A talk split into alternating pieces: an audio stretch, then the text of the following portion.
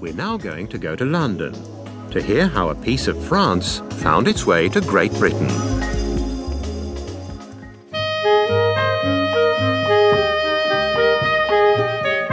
Elle magazine was first launched in France in 1945 and has since become synonymous with fashion, beauty, and style. Now it has editions all over Europe and indeed the world. I spoke to the editor of the British edition, Sally Brampton. Before listening to the interview, here is some vocabulary that may help you. Glossies.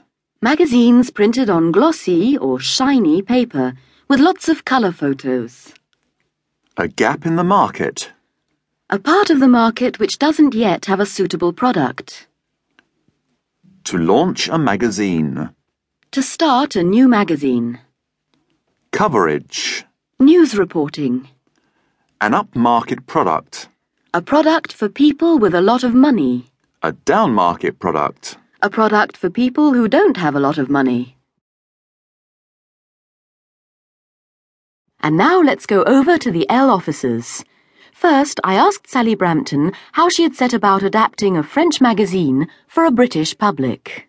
Well, we took the basis of Elle, which is the, I think it's a very exciting magazine. It has a lot of joie de vivre, spontaneity. And we took the design, which again I think is wonderfully cheerful. Um, and we really adapted it for a British market.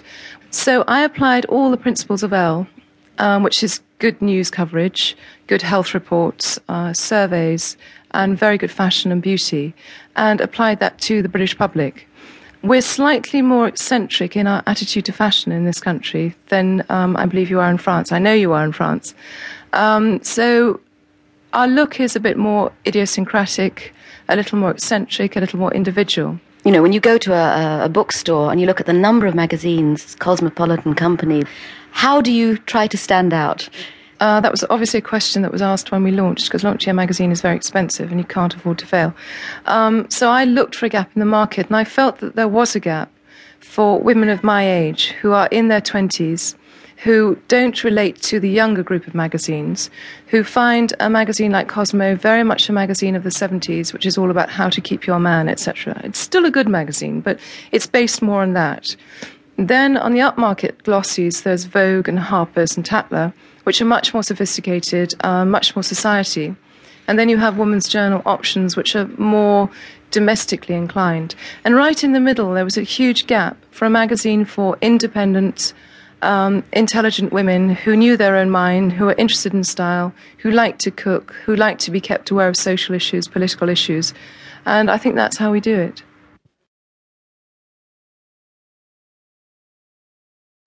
Now listen to some of the expressions used and see if you remember some of the vocabulary you heard before the interview. So I applied all the principles of L, um, which is good news coverage. Repeat. News coverage. Does this mean Reporting of the news. reading the news? Reporting of the news. Coverage, reporting of the news. For example, I was not impressed by the TV coverage of the Olympics.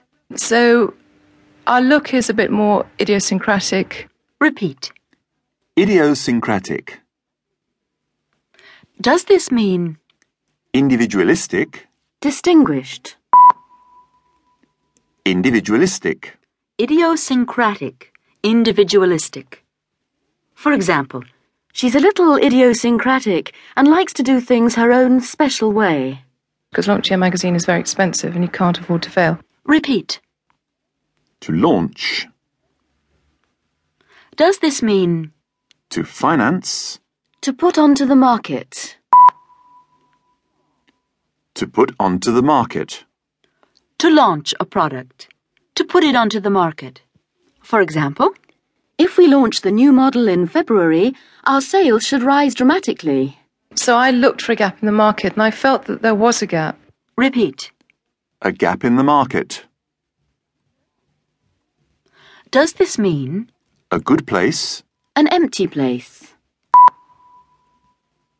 An empty place. gap, an empty place or space? For example, if there's a gap in your analysis, nobody will understand it. Then on the upmarket, glossies. Repeat.